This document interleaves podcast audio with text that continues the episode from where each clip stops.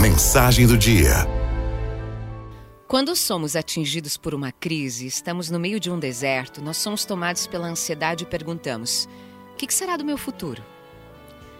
Como eu vou conseguir vencer essa dificuldade?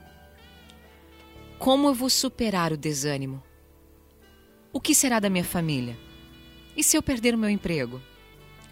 Diante de tantas inquietações, tantas perguntas perturbadoras e às vezes exemplos de fracasso à nossa volta, somente a voz e as promessas de Deus podem trazer esperança.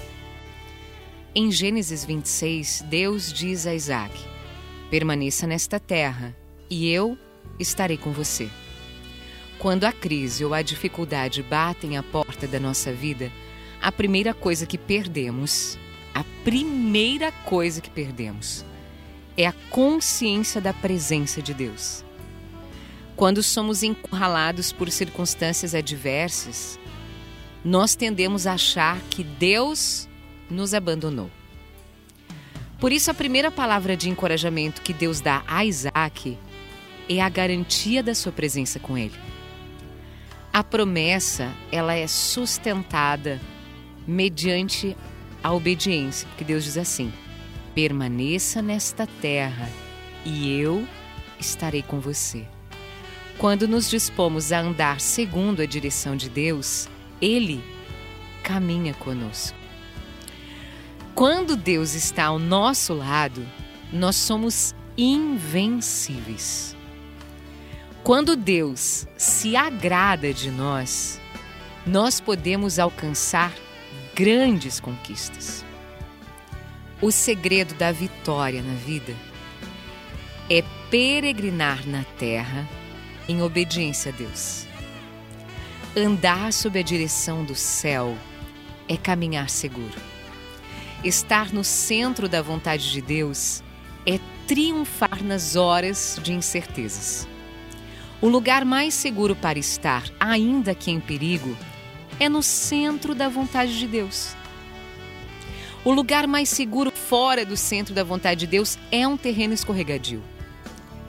Quando o Senhor caminha conosco, sempre chegamos ao porto desejado. Eu vou repetir essa frase, guarde no seu coração. Quando Deus caminha conosco, nós sempre chegamos ao porto desejado, nós sempre vencemos.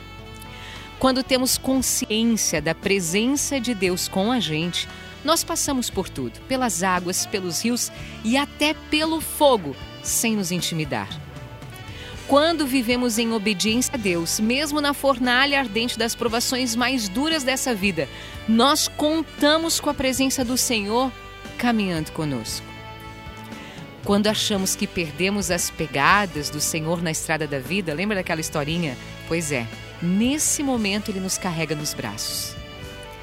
Quando temos consciência de que o Senhor está conosco, nós somos encorajados a plantar no deserto.